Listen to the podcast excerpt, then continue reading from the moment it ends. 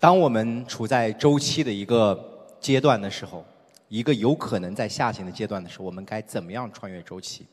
我们发现市场没有答案，平台也在寻找答案，而这些已经在周期中不断成长的品牌，也许就是答案。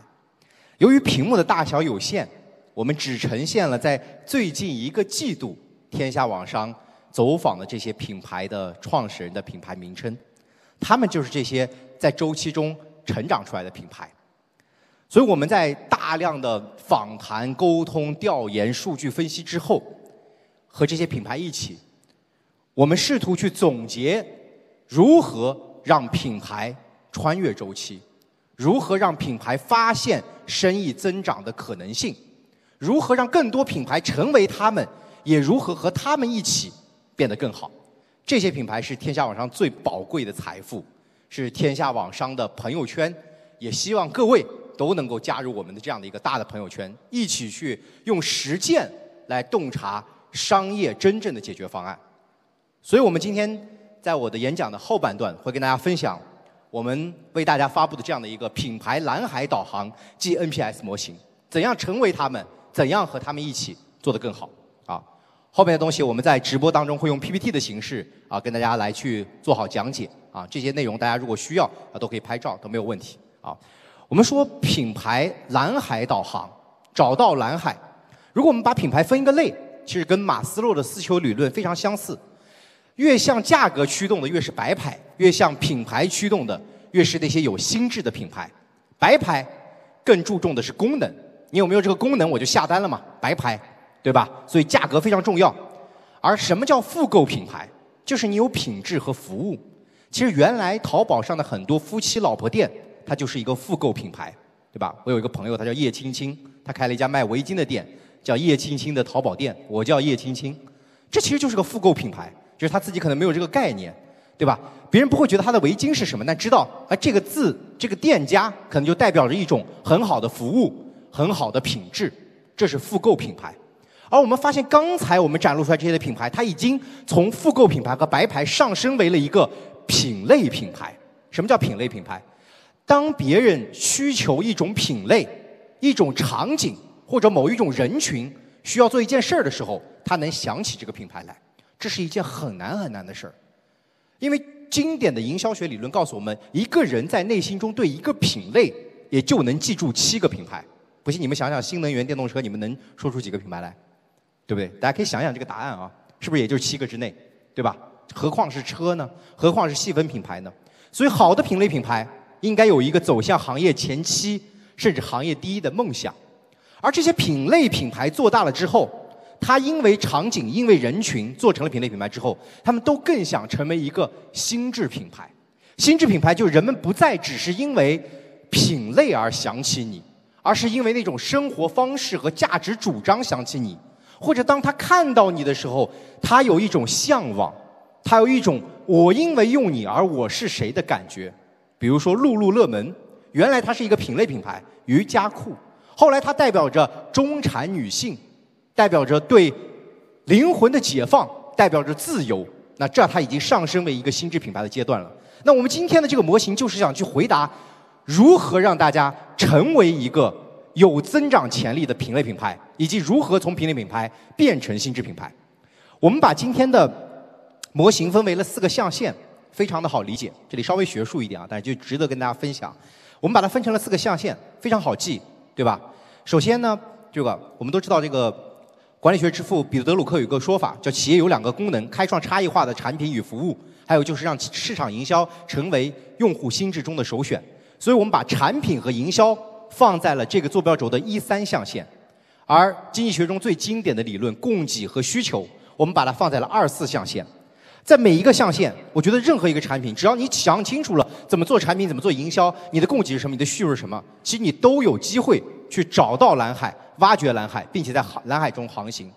所以这四个单词分别是在需求领域的 gap，产品领域的 niche 细分，在营销领域的 pioneer 先锋，在供应领域的 supply 供应链。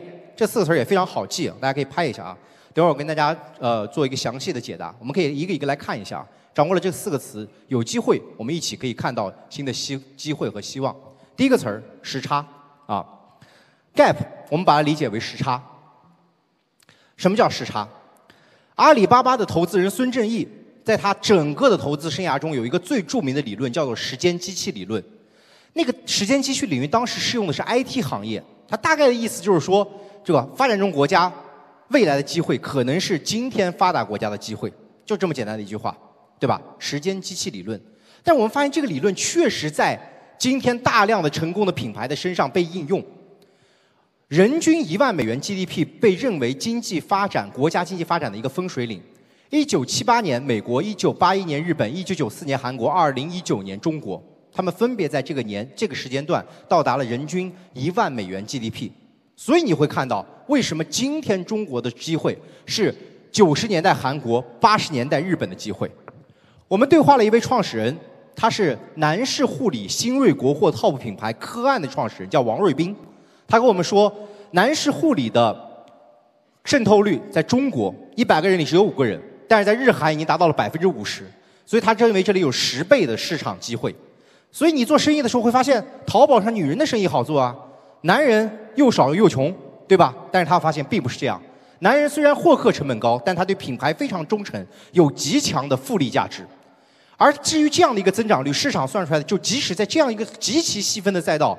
在二零二六年的时候，有两百亿以上的市场规模，而且年复合增长，就平均增长也能达超过十个基数点，百分之十五的增长。而主要群体是十八到三十岁的男人，但这些男人也会老啊。当他们老的时候，他们对他们的品牌还足够忠诚的时候，复利的价值就真正的产生了。而他们老的时候，他们也会去慢慢的对自己的容颜有更高的要求，他们会从一个入口类的洁面泡泡产品进入，对吧？比如说水、乳、防晒、素颜霜、彩妆这样的品类，这也是科案这个品牌在做品类拓展上的是一个基本的思路。那很多人说，哎呀，我们现在已经人均一万美元了，这个机会如果你五年前跟我讲还可以，现在不行，并不是这样的。首先我们要关注一个数据，虽然我们的人均 GDP 达到了人均一万美元，但是因为中国的 GDP 结构的关系，在同样的 GDP 人均的规模下，我们的人均可支配收入。是相对较低的，但这个数字也在持续增长。所以说，即使是人均一万美元，真正换算到可支配收入，中国还有成长的空间。这是第一个内容。所以你今天仍然可以去看那些美国、韩国、日本发达国家人均一万美元 GDP 相同文化的市场。第二个，你会发现这个世界顶尖的国家，中国未来一定是世界顶尖的国家。G7 国家，它的人均 GDP 从一万美元到两万美元。平均只花了九年时间，对中国来说人口有点多，九年比较难。但正是因为不会在短时间内马上实现，就算实现了，也要到二零二八年。对各位来说还有机会，所以你们也可以去关注人均一万美元到两万美元的过程中消费发生的变化和分化，这很有可能就是未来我们的机会。那在这个过程中，我们关注的指标，一个是渗透率，在中国的市场的渗透率。天下网上会有大量的数据来帮助商家去定位这些东西，而本地化这个东西能不能够更好的被本地化？本地的消费者更注重什么？同样的男士护理产品，为什么他们家第一款产品做了一个洗面奶？因为发现中国男人唯一的护肤需求就是洗脸，可能连脸都不洗，对吧？洗脸还想洗快一点，所以他家的产品是怎样的？这个慕斯按一下就直接出泡沫，用一个痛点。产品的痛点来解决了用户的问题，本地化非常重要。那么时差除了出现在洲际之间，也出现在线上和线下。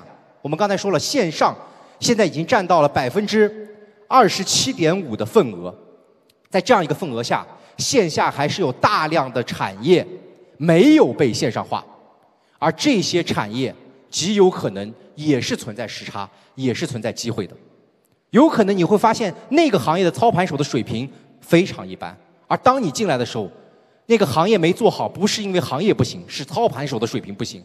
我们的操盘手都在女装上卷，当我们进入助听器、进入大型的运动设备的时候，这个市场也有空间。所以第一个词儿，希望大家记住：gap 时差，找到时差背后的需求。第二个词儿，niche，这个词儿的翻译其实叫做利基市场，就是细分市场的意思，对吧？其实细分市场为什么要说细分市场？因为消费品行业整个的逻辑就叫做巨头林立，那就要在巨头的夹缝当中找到机会，开创一个品类。定位之父特劳特说：“令你成为潜在顾客中的某一心智品类的代表，是赢得心智之战的关键。所以，即使这个细分赛道极致细分，只要你有一定的专业化和产品上的差异化，你就有可能会成为第一。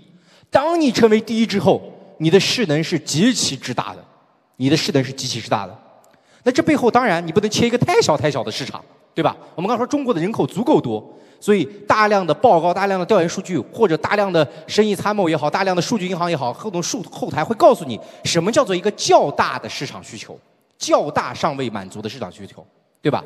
我们要用成为一条大鱼，但我们不能在那个最小的池塘里，我们要在一个相对还 OK 的池塘里。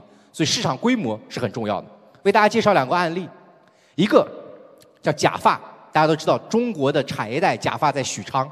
许昌里面有一个特别大的产业巨头叫瑞贝卡，是一家上市公司，卖整顶假发一年十三个亿，对吧？你想想再做一个假发品牌还有没有机会？大多数人觉得毫无机会。但这位叫张丹丹姐，丹姐干了一件事儿，她发明了一个产品叫假发片，最早叫空气刘海，就这样一个假发片，非常推荐各位女生，对吧？它它怎么解决问题？啊，它可以解决女生对吧？发缝稍微有点宽，发量不够足。想要高颅顶和蓬松感的效果，当他完成了这样的一个细分产品的研发创新之后，你会发现人群变了。原来戴假发的、整顶假发的，在中国是功能人群，比如说身体稍微有一些疾病，功能人群。而这个假发片却让这个产品变成了一个美妆产品、服饰穿搭产品。这件事厉不厉害？对吧？但这个创始人其实之前在淘宝上。其实就跟那个刚才说叶青青一样，开了很多年的淘宝店，就是专门做假发。但他觉得机会来了，他决定做一个假发的假发片的品牌，做一个新的品类。第二位创始人，七十九块钱的眉笔花西子被众人讨伐，他却卖九块九的眉笔，一年年销一千万支，特别像一个标题啊，对吧？所以他迎来了非常大的增长。他当时想做的是彩妆这个赛道，但彩妆这个赛道里面可以说是巨头林立。但彩妆里面的巨头更多的关注的是面部彩妆，或者说哎手指甲上的妆，但对眼部其实没有那么关注，所以他就切了一个赛道，我就关注眼部，对吧？然后他就做眉笔，然后他再切眉笔也有人做，那我就做性价比眉笔。哎，对我来说，我作为一个淘宝店起家的人，我不用那么大的资金，我还有更好的周转，那这件事何乐而不为呢？所以他在没有融资一分钱的情况下，今天已经做到了六七个亿的生意体量和规模。再想想，当他切中了这个品类，啊，为什么经济没那么好的时候，口红经济嘛，大家都喜欢亮色一点、精神一点，所以他的眉笔更核心的切入的，如果再细分，对吧？彩妆里边的眉笔，彩妆里面的眼妆，眼妆里面的眉笔，眉笔里面的色彩型眉笔的第一名，而色彩就是在环境不好的时候，大家想希望有的那种啊快乐和愉悦的感觉，色彩。哎，所以在过去一年，大家都戴口罩，只有什么能够露出来？眼睛，对吧？它的品得到了快速增长。在花西子七十九块钱的眉笔，面对大量的考验的时候，它又增长了一波，九块九的眉笔。所以每一个细分领域，它都存在机会。当他们成为第一，他们有机会成为进入心智的捷径。所以在产品上，我们要通过我们的专业性，找到那个。细分并且有足够大市场的东西，这是第二个模型。第三个模型，Pioneer，先锋啊。在说先锋之前，我跟大家说几个大家非常熟悉的词语：从认知到认可到认同，这叫什么？中国古已有之。所以所有的经典模型，我们的先辈们早就把它研究透了，对吧？这几个词儿中国发明的吧？认知到认可到认同。那你看阿里的 AIPL，对吧？认知、兴趣、购买、忠诚。抖音的 A 一到 A 五，对吧？什么从什么吸引，对吧？啊，了解、吸引啊，问询、行动啊，用户，那是不是跟这个是一样的？这个是一个正常的漏斗模型。所以在这个漏斗模型里，就是大家会发现都是海量的投放，然后不断的向下漏，漏到了最后的这个人群，对不对？但是当你在一个足够细分品类的时候，你可能会拥有 pioneer 这样的人群，就是先锋人群。当这个人群发挥足够大的作用的时候，我们有可能会加速这个进程的发生，也有可能会导致这个进程的发生。这是最值得大家关注的一件事儿。跟大家举个例子，这位呢是抖音预制菜第一名、丁丁酸菜鱼的联合创始人。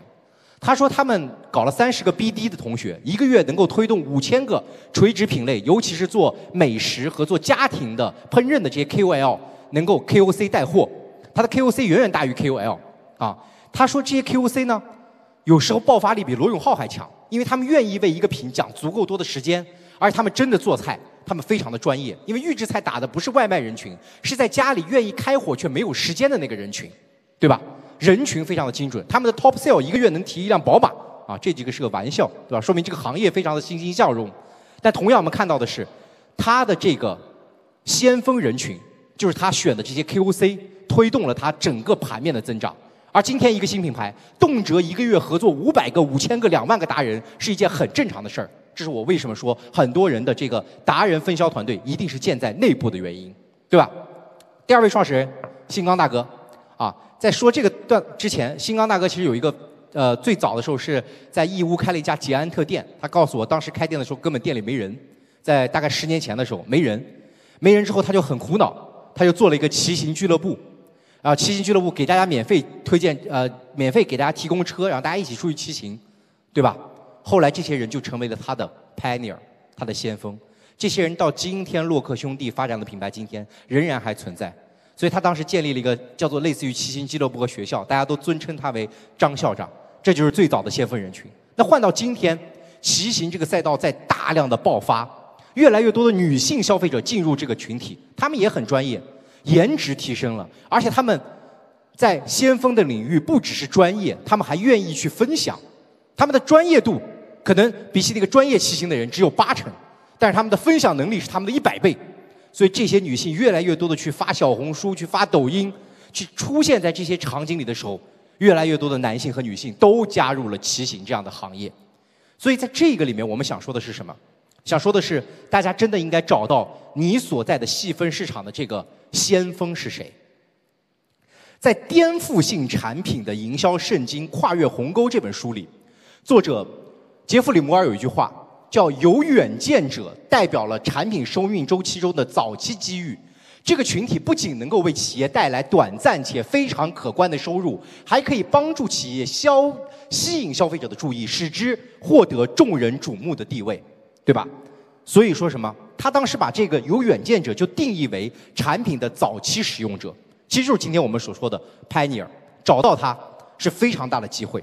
所以在今天的内容电商的这个时代。内容都有算法标签，标签都能找到人。细分赛道的品类教育将有一个非常大的机会。KOL 加 KOC 直播是一个基础，而在种草领域，每一个消费者都是创作者。品牌先找到你的先锋原点人群，哎，再像小红书所说的，找到你的核心人群，扩散到你的兴趣人群，扩散到你的泛人群，品牌有可能因为这样而建立，而不只是一个在央视打广告的。漏斗模型，这一点其实对所有的中小微创业者来说都是更大的机会。而在内容时代，内容质量是传播的天花板。真正能写出最高内容质量的那个人，除了你的电波间，其实就是这群 pioneer 最了解你的用户先锋人群。找到他们，你们可能就能够完成自己生意的破局。OK，第四个单词，供应 supply。在今年初的时候，我在读那本最新的《马斯克传》，里面有一句话特别有意思，值得分享给大家。马斯克提出了一个概念，叫做“白痴指数”，指的是他当时本来想从俄罗斯买火箭的，后来他发现这火箭太贵了。他说：“火箭不就是几块铁吗？”他把这些铁的成本算了一下，发现那个火箭的成本比这块铁的成本高了一百倍。他决定自己造火箭。所以他说，白痴指数就是计算了那些制成品比基本材料的成本高了多少。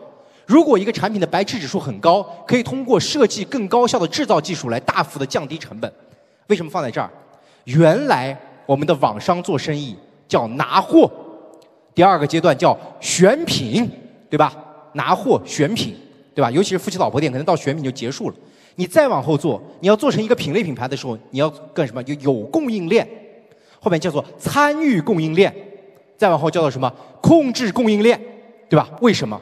因为只有我们今天对供应链细分领域供应链的介入足够深的时候，你才有可能开发出别人没有的东西，否则你就会被大量的抄袭。你的优势仅仅只有一个月、两个月，这就是所谓的爆品生命周期。我们跟保湿纸巾类目 Top One 可心柔的创始人陈科了，什么叫保湿纸巾？就介于纸巾和湿巾中间的那个东西。如果你有孩子，你用过；如果你是鼻敏感人群，你用过；如果你是皮肤敏感人群，你可能用过，对吧？二零一五年的时候，他们把保湿纸巾从日本引入中国。哎，这是刚是 Gap 的概念，对不对？保湿液还是日本采购。当时那个日本的保湿液代理商跟他们说：“要不你看中国市场非常有未来，你当我们的独家代理吧。”他把这事儿拒绝了。他们用了花了两年时间，在厂子里实现了研发和国产替代。才真正把成本降下去，对吧？而不是做一个中间商的生意，才有了可心柔的规模化的复制。所以今天我们必须深入供应链，解决这个供应链上原来我们认为存在白痴指数的东西，存在成本过高的东西，才能给消费者更好的价格，才能够实现刚才我说的外国品牌定高价。今天我也敢定一个比它低的价格，但是提供更好的服务这件事儿，平替本身这个东西，对吧？这位呢？是冻干果茶类目第一水塔墩墩的创始人，他告诉我们，他同样也是跟供应链一起解决了一次性做一千杯水果茶的技术，形成一个冻干片。这个冻干块呢，平均下来每杯水果茶只要四块钱五块钱，非常的便宜。这是刚才我们说先解决成本的问题，深入供应链解决成本的问题。同时，他做了一件更勇敢的事儿，这个得特别值得大家关注。他发现做着做着，这个品类第一也就是这么大市场规模了。于是他用了一个方法，他把所有的供应商叫来开会，说：“哎呀，我要扩产能了。”但是是在无意间把自己落后的、淘汰的一套生产工艺泄露给他的供应商，而这些供应商啊，发现这个东西值得做，就会去布机器，然后找产能，找更多的品牌加入这个局面，所以就会越来越多的品牌都在做冻干过茶，市场被做大了。当他们是 top 一的时候，他们能够收获更多。所以跟供应链之间的关系，今天也是各位品牌。各位商家所去积累的，如果只到选品是远远不够的，一定要参与它的产品的开发，甚至独特的开发，申请知识产权，甚至对吧？我们看，比如说啊，一条狗的小木跟我说，当他在增长放缓的时候，他就做了一件事儿，他花了钱收购了工厂，这是一个非常大的投入，甚至他自己啊，他可能大多数时间都要在工厂里，但他觉得这个事儿值，对吧？不是每个品牌都要马上去做工厂，因为中国的供应链的丰富度是非常大的。但是当你做到一定深度的时候，你可能要和工厂供应链之间发生新的关系。OK，当我们讲完了之后，我们可以看看刚才讲了四个单独的，我们再以一个、两个品牌的案例，把这个模型整个跟大家过一过，对吧？德佑湿厕纸大家都听说过吧？听说过吧？德佑湿厕纸，对吧？这个很厉害，对吧？就是如厕完了之后进行干净的擦的这个东西，德佑湿厕纸。哎，它是怎么找到 Gap 的呢？二零一七年的时候，创始人杨自强发现了一件事儿，大家记得吗？那个时候中国人跑去日本代购什么东西？马桶盖，对吧？代购马桶盖。那智能马桶盖核心不就是为了让你冲得干净吗？那智能马桶盖，那我是卖纸的，你做智能马桶盖，我搞消费电子这事儿也不现实，对吧？那我今天能不能从纸上解决这个问题？哎，发现原来日本还有个品类叫做湿纸巾，对吧？湿纸巾，发达国家干湿纸巾比例七比三，中国当时没有湿，没有什么湿纸巾的使用。在这件事情没有什么湿纸巾，只有湿巾的使用，没有湿纸巾的使用。哎，那所以他们觉得应该能够找到这个 gap，湿巾类的家庭清洁品类是德佑可以做的这件事儿。哎，好，接下来找细分产品，他们在小红书和分众上做了大量的测试，当然测试了两款产品，一款叫婴儿的手口湿巾，一款叫做德佑的湿厕纸。最后测试下来发现，所有的数据都是德佑湿厕纸更好。为什么？因为那个。画面感更强，用户用一个手就模拟一个屁股，对吧？用一个橘子啊来模拟，哎，这个传播力非常的好，而这个品类本身的竞争也相对来说小，虽然而它的频次也高，一天要上好几次厕所，对吧？而婴儿手口吃巾只有那么大的市场份额，所以他们选定了湿厕纸。然后他们怎么找到他们的 pioneer 的呢？他们找到的是那些痔疮人群。有私处清洁的，比如说女生来大姨妈的人群，对吧？母婴人群啊，这些人成为他第一波 KOC。那这些人用了之后，他那个体感是极其强的，对吧？你让我用，我可能就觉得没啥感觉。可能干净了，对吧？但是你给这些人用不一样，对吧？然后他们在小红书上大量的 KOC 的种草，他们在抖音上每个月合作两万个，啊，加起来每个月合作两万个 KOC，对吧？实现了覆盖，最终实现了他的心智，失色值等于德佑等于爱干净。在今年，第三方的数据公司统计，他们的广告费比去年增长了十倍。当他们成为第一的时候，他们就要牢牢的巩固第一。他的广告费甚至超过了蒙牛和肯德基，在 T 媒和在小红书渠道，对吧？所以巩固第一名。最后，他到底做了哪些品类上的创新？首先，我们说那个湿巾，大家以前用过的湿巾，那个是用无纺布做的，遇水不能化，你厕所冲不掉，对吧？堵了，得不偿失。他们那个东西是用木浆做的，所以叫湿厕纸。对吧？可以冲散。第二个，不连抽、不易破、不易渗，这是它定立的行业标准。哎，他跑去各种各样的 to B 的媒体投放湿厕纸的行业标准是什么？把整个标准拉高，让行业再进军的人，你不做到这个标准都没法跟我比。你做到这个标准意味着极高的成本，对不对？加厚，他就不断给这东西在能冲散的情况下加厚，每加厚就是成本。所以行业第一一定不能过于贪婪。行业第一要做的事情，如果你要做品牌而不是白牌的生意，你要做到的其实是不断的增加你的产品品质。这就是德佑施策纸在这套方法论的运行的逻辑。我们再来看一下另外一个品牌，叫这个品牌可能大家没听说过，但我非常推荐大家，叫希望树，啊，它是做除醛的，家用除醛。现在大家不都装修吗？对吧？或办公室装修，对吧？有的老板让办公室刚装修完，一个月就搬进去了，你可以买一瓶这个放在你的桌上。对吧？呃，它是什么呢？它用了一个叫做除醛果冻的东西进行除醛啊。这个东西呢，首先我们来看看它的 gap 在哪里，对吧？它 gap 在于今天在所有的欧美地区，它因为供应链离得远，所有的家具都是中国生产的，对吧？就中国生产的，所以中国的家具很容易出现什么？前一天我们还卖期货，对吧？前一天刚在厂子里喷完漆，第二天在你家了，就很容易出现这种情况。但在美国，你漂洋过海三个月，甲醛都散完了，对吧？市场不一样。但是在美国市场，当时是有很多的除，还是有很多除醛的工具的。比如说大型的霍尼韦尔和三 M 的那种，就是你们知道那口罩那个品牌，这种大型的设备，一台五千块钱、一万块钱做工业除醛，或者是浙大冰虫的这种上门的喷洒式的除醛，这种的费用都比较高。哎，他洞察了一个机会，有没有费用更低的解决方案？所以他找到了一个小盒子，就这种盒子凝胶，对吧？这是他的 gap。那他选了一个什么样的产品赛道呢？就刚才说的除醛果冻，他把这东西叫做除醛果冻，对吧？他把这个赛道定义为平庸的人也能赚钱的好生意。这句话什么意思？毛利很高，多少他没告诉我，对吧？但是平庸的人也能赚钱的好生意，这是需要大量的数据洞察的，是他和他的投资人共同挖掘的这样的一个赛道，对吧？那么除醛果冻，他说这个赛道，我问他大牌会不会做？他说会做，但今天已经来不及了。他再做，也就是三到五个亿的市场。我第一名十多个亿，你做三到五个亿，你可能要砸三到五个亿。职业经理人愿不愿意做这件事儿？可能不愿意，对吧？那么他怎么找到自己的 pioneer 呢？他核心找到的是两千万的装修人群。两千万的装修人群，原来这个品类除醛这件事儿，它的人群是什么人群？朋友们，是对甲醛敏感的人群。中国的装修人群等于对甲醛敏感的人群吗？应该是有个非常大的漏斗的，对不对？对吧？但是它是核心什么？它找到了装修人群，对吧？找到了装修人群作为它的那个原点人群进行爆发，里面也有对甲醛敏感的人群。然后他给它起一个非常好听的绰号，叫做“小蓝瓶”，能够实现外围的抖音的种草进入淘宝的收割。他把握住了淘宝。啊，抖音信息流的机会，抖音二类电商的机会，抖音电商的机会，淘宝逛逛的机会，淘宝内容化的机会。那天我们跟创始人聊天的时候，发现他办公室门口的那个团队是做淘宝逛逛光和平台的团队，晚上八点了还在加班，往上传视频，对吧？对于所有能够教育消费者的场域，他从来不放弃，尤其是教育这种先锋型的消费者。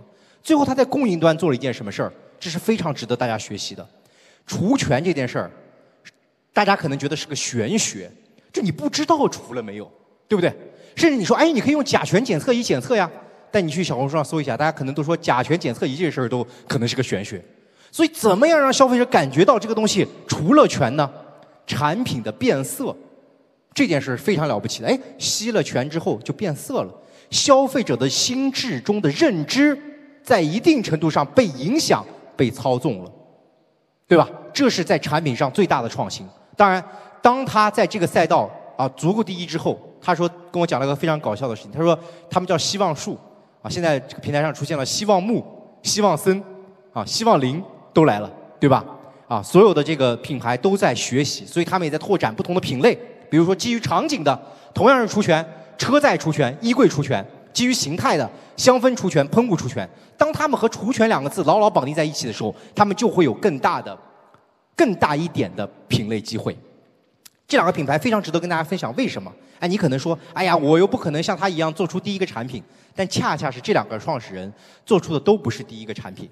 在德佑做湿厕纸之前。我们说四大家纸业四大家其实已经有湿厕纸这个品类了，只是没有人把湿厕纸当做一个绝对超级单品去打，没有人用这种先锋人群的营销方式对湿厕纸进行极端的产品供应链改造。而在希望树成为整个全平台除醛第一之前，有一个品牌叫 Air Funk 已经成为了淘宝除醛营销的第一名，但他们在人营销在人群上走得更慢了，在产品改造上走得更慢了，很快。就被希望树超越了，哎，所以这两个品牌非常明确的告诉我们，当我们掌握了这样一套方法论，我们及时进场，很有机会，即使在我们错失第一波的时候，我们还能有第二波的收获。OK，回到这张图，回到这张图，为大家做了一下注释，在需求端，我们找到时差，尤其是人均一万美元到两万美元的机会，做低渗透率的品类，完成本地化，同时关注线上化率的 gap。有可能那些线上化率但在线下卖的很好的东西，是接下来电商的一个风口。在产品领域，我们关注细分产品，我们要寻寻求差异的创新，同时找到一个相对较大的市场，并且努力成为这个赛道的第一名，对吧？这将成为你营销里面最大的红利。第三个，在先锋这个领域，营销领域，今天的营销已经不是海量投放，而是找到你的核心人群。在每个人都是创作者的时代，我们要用反漏斗的模式思考，同时正向的漏斗也会因为这群人的出现而加速。内容为王的时代，好的内容、专业的消费者生产出来的内容会成为今天品牌传播的天花板。在供应端，我们不能只做选品，我们要参与商品的开发，甚至我们要参与的是供应链的改造。只有这样才能够拿到更低的成品、更高的差异化。在国产替代里边找寻未来的机会，同时能够实现真正的用超级单品实现规模效应，最后实现品类的覆盖。OK，这就是我们的这样的一个细分的模型。那当然，在这个模型里面，天下网商也会在电商、在内容营销里面为我们的品牌提供很多的咨询、指导和服务。而这些东西呢，都是我们日常在做的，也希望会跟更多的品牌在共创中完善我们的理论，完善我们的模型。当我们完成一个品类品牌之后，我们肯定想，那品类品牌还是一个品类，我们能不能有心智？这位创始人说的三句话我就不读了。他是智之的创始人啊，女装卖十个多亿，今年一件女装大衣他敢卖到六千块钱，仍然有人买，而且有很多人买。啊，但是我就记得这个创始人跟我说的，他极其的谦逊。我问他，我说做的这么好，有什么秘诀？你是怎么成为一个品牌的？他说我今天还觉得自己没有成为一个超级符号。我说你不是新中式吗？他说那个不是我的超级符号，我今天仍然没有成为超级符号，但他也有极大的执念。刚刚在视频里就是最帅的那个，就是这个很帅很帅的一个创始人，就是他，对吧？这个他在讲的是，今天我的执念就是我要去引领消费者，我要传递我的品牌理念，我今天就是要和中国的文化走在一起。虽然我不叫新中式，但我每一组拍摄我都要去名山大川，我要找到水的元素。我的每一个衣服，我都要找到材质背后的中国文化。这些东西，即使我不讲给新的消费者，我要讲给我的每一个老客去听。对品牌的这种追求，才能决定它今天从一个爆款到一个心智单品，才能决定它从一个品类品牌到一个真正意义上的品牌。那该怎样成为一个心智品牌呢？我们在品牌的这个概念里，其实有六个属性，这些应该都是心智品牌了，对吧？大家可以看一看。无非属性、利益、文化、用户价值、个性，在属性上，你能不能让你的品和材质之间、和风格之间完成绝对的关联？巴宝莉的格子衫、迪奥的小黑裙、Prada 的尼龙，对吧？在利益层面，你的品是什么？茅台它不代表白酒，茅台代表的是身份，代表的是宴请，中国李宁，对吧？我们的同事买了一件中国李宁的衣服，我问他多少钱，他说一千。我说你真有钱，对吧？但为什么那个年代中国李宁它代表的是国潮，代表的是文化，文化的价值是能够被溢价的。Lululemon 我讲过，它代表的是用户，它不只是一个品类。而乐高，你会觉得乐高是积木吗？是因为每个小孩需要积木，所以你给你家孩子买了乐高吗？而是你觉得乐高代表着一种搭建，代表一种创造力，代表一种想象力，这就是价值。个性，优衣库它不只是便宜，还是简约。今天我们在洞悉我们的品牌的时候，我们有没有从这六个维度去拆解我的价值是什么？我的超级符号是什么？所以回到今天我们怎么样从品类品牌迈向心智品牌这件事儿，我们想说的是，今天刚才说了，大家都关注效果广告，整个效果广告占投放的比例已经高达了七成，大家都在投效果广告。这个时候。当品牌有利润的时候，你是不是应该也把一些利润拿出来做一些品牌行为，或者说有效果的品牌行为？效果广告造网红易，保长红难。你做的是流量租赁的形式，流量停则品牌停，而品牌内核的延展这件事儿，需要各位创始人去思考。我们每做一个爆品，它能不能成为心智单品？在卖了十万单、一百万单背后，它给消费者留下的关于这个品牌的印象是什么？不只是好用，这还是功能层面的；品牌层面的是生活方式，是价值主张；品类品牌层面的是人群和场景，对吧？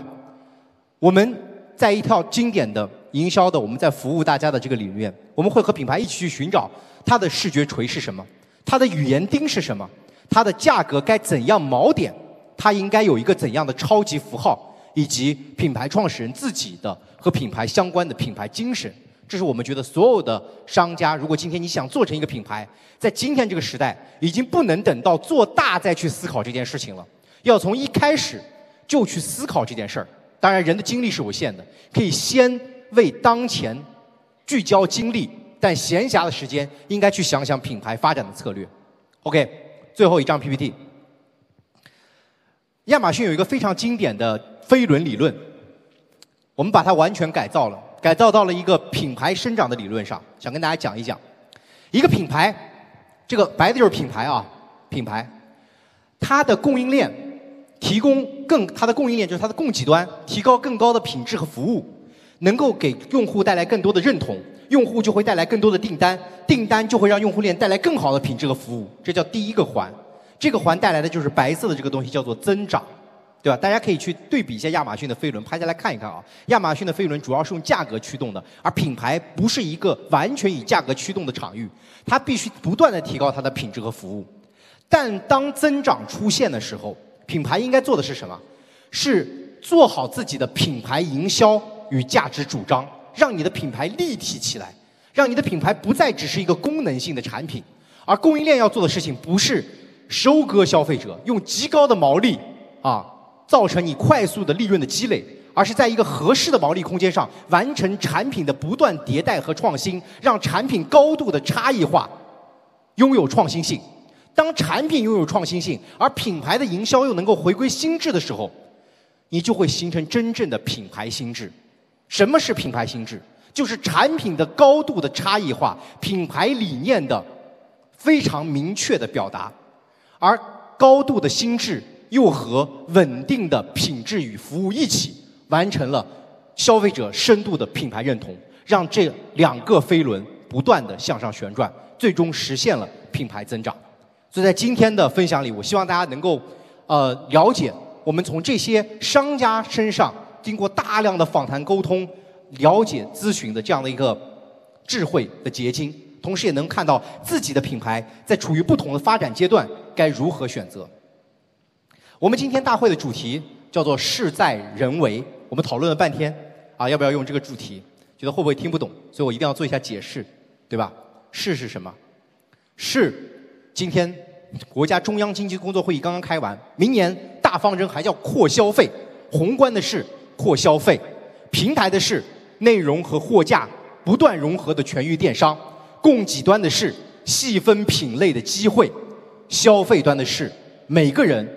不是消费降级，而是 K 型分化，都会想要更美好、更有效率、更有价值的生活。这就是我们的事。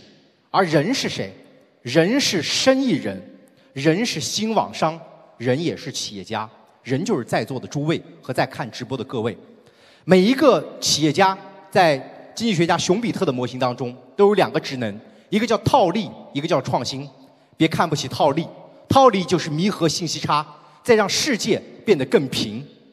而创新需要我们刚才说的那个飞轮的上半端，不断的打磨产品和品牌的理念。提供极端的差异化的服务，所以北大的教授张维迎在自己的《企业家精神》这本书里有一句话特别好，我特别喜欢，我在很多场合都说过，还希望分享给大家。